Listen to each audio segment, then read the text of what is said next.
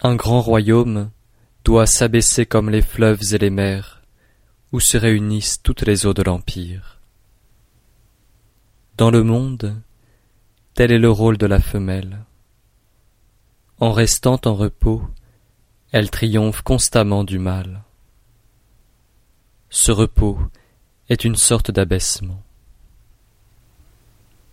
C'est pourquoi, si un grand royaume s'abaisse devant les petits royaumes, il gagnera les petits royaumes.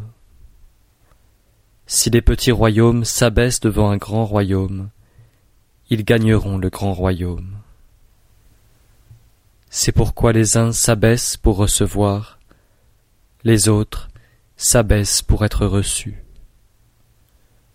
Ce que désire uniquement un grand royaume, c'est de réunir et de gouverner les autres hommes.